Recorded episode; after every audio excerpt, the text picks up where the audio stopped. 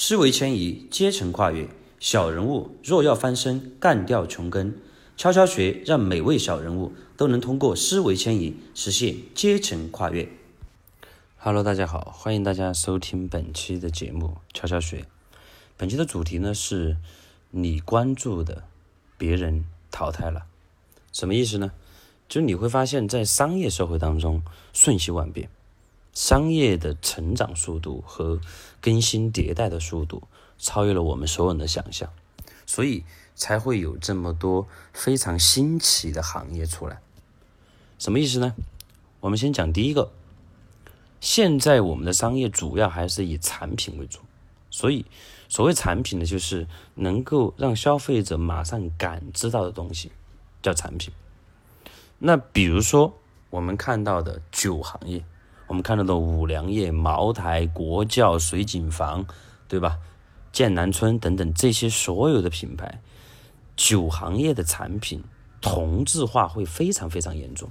当然，不单单只针对酒行业，所有行业都一样，包括粮厂，你看到的加多宝、王老吉、和其正等等，包括你看到的饮料，对吧？所有的行业，包括保健品，对吧？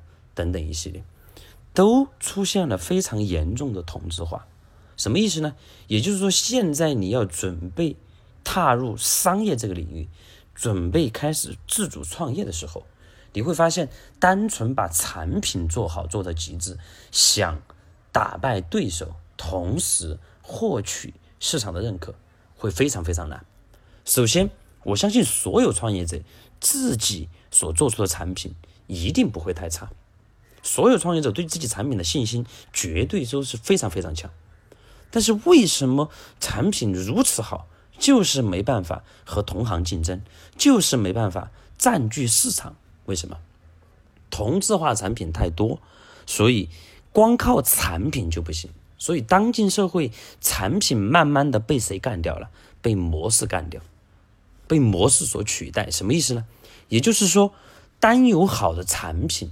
你没办法和同行竞争，只有靠好的模式把产品依托起来，把它举起来，才有可能出众这个产品。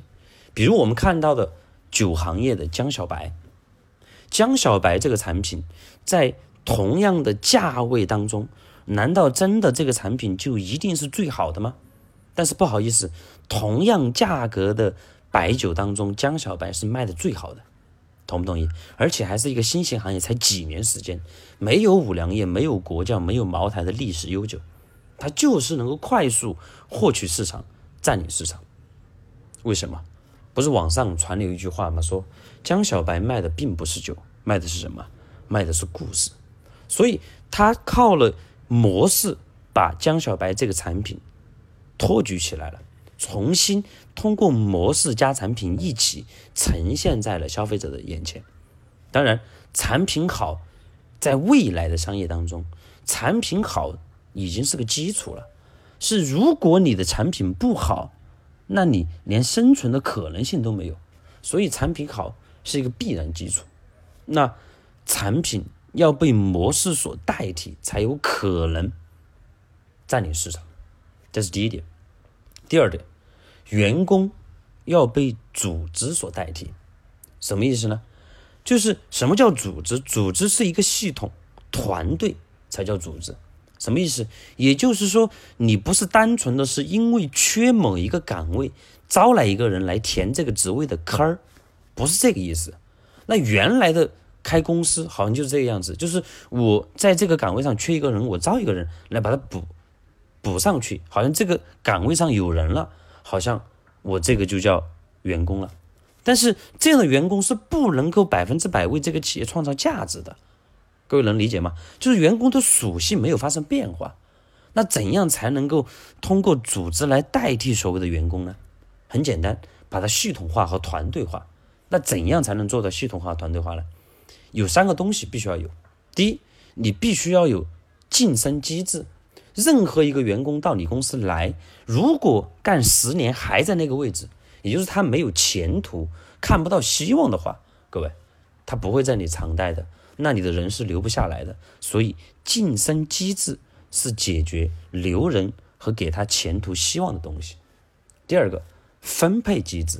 分配机制什么意思呢？是任何一个岗位你招来的人，一定要有合理的分钱机制，能够让他赚到钱，或者说通过分配机制让他看到下个月或者下下个月通过自己努力可以赚到更多钱的机会、希望和可能性。那这样的分配机制才是优秀的分配机制。第三个叫淘汰机制。淘汰机制的目的是什么？是为了避免养懒人。避免这个人在你公司待长了以后倚老卖老，所以什么叫员工？什么叫组织？未来的组织是一定会干掉单纯员工这样的角色、这样的属性的。来，第三点，顾客需要被整合，什么意思呢？也就是说，我们原来不管你做什么生意、做什么公司，你单纯的只是把你的产品卖给你的顾客。让你的顾客能享受一个好产品，享受你的好服务，好像认为这样的商业就已经是一个标准的经营方式了。各位，我告诉你错了，你必须要想办法把顾客整合了，也就是说，让顾客能卖给他身边的人，把他身边的人再变成顾客，帮你的顾客赚他身边的人的钱，只有这样。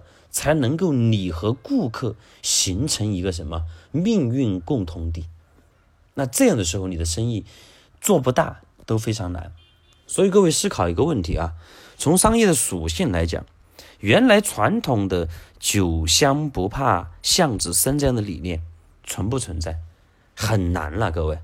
但是有一个前提，虽然说现在不存在这样的理念，但是有一个前提必须要做到，就是酒依然要香啊。这一点很重要。那把原来的巷子深这个巷子要重新用模式去取代，然后把你内部的人员构架、组织构架，要通过组织里面的系统和团队的一些机制，去把它合理的分配化。这样的话，单纯一个员工进来就不是单纯只是填某一个职位的坑儿。第三个刚刚讲到的，就是顾客要成为你的命运共同体，要想办法挖掘顾客身边的人。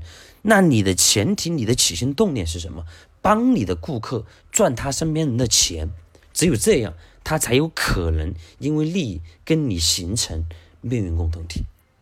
各位，如果你没有做好这样的商业思维，没有这样商业思维的准备，你想说？我想再次创业，各位，你的失败率会非常高。所以我希望的是，所有人在思维层面上对自己成长和商业当中的认知，一定要想办法换个角度去看它，换个角度去思考它。只有这样，增加自己的思维认知，把自己的思维从原来固有的位置迁移到另外一个高度上去，你才有可能把你的事业做强做大。OK。今天的节目就到这里啊！希望大家关注、评论、分享，帮助到更多的人。谢谢大家。